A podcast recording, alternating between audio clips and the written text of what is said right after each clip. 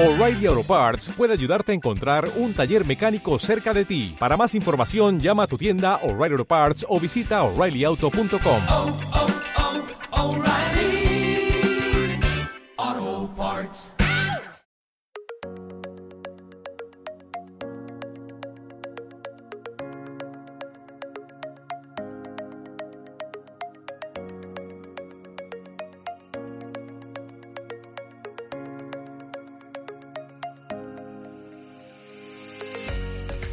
Hola, yo soy Liz Castelar, colorista de artes aplicadas y te doy la bienvenida al podcast Un mundo reflejado en colores.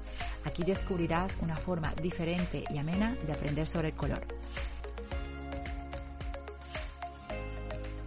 En este primer episodio te voy a hablar sobre el significado de los colores en las obras de arte. Los colores tienen un significado muy especial en las obras de arte porque los grandes maestros expresaban sus emociones a través de la pintura.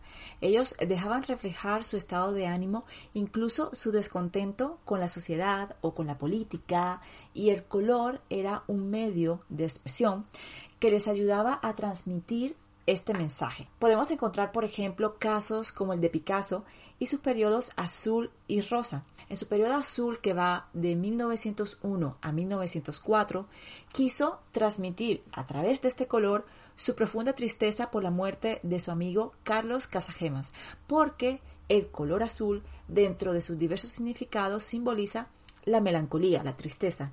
En cambio, en su periodo rosa, que va de 1904 a 1907, fue todo lo contrario estaba feliz, estaba enamorado y eso se reflejaba en sus pinturas que eran de color rosa, de tonos pasteles, tonos cálidos y escogió el rosa porque es el color de los sentimientos positivos, del romanticismo, del cariño, de la ilusión y del compromiso. El color rosa es de hecho el único color que no tiene ningún significado negativo. Si nos vamos un poco más atrás en el tiempo, en la pintura cristiana, los colores tenían un simbolismo muy determinado. Se relacionaban ciertos colores a las figuras más representativas del cristianismo. Por ejemplo, a la Virgen María se las relacionaba o se las, se las representaba mucho con el color azul a Jesús con el color rojo, a Dios con el color morado y al Espíritu Santo con el color verde. Existían algunas excepciones dependiendo de la representación.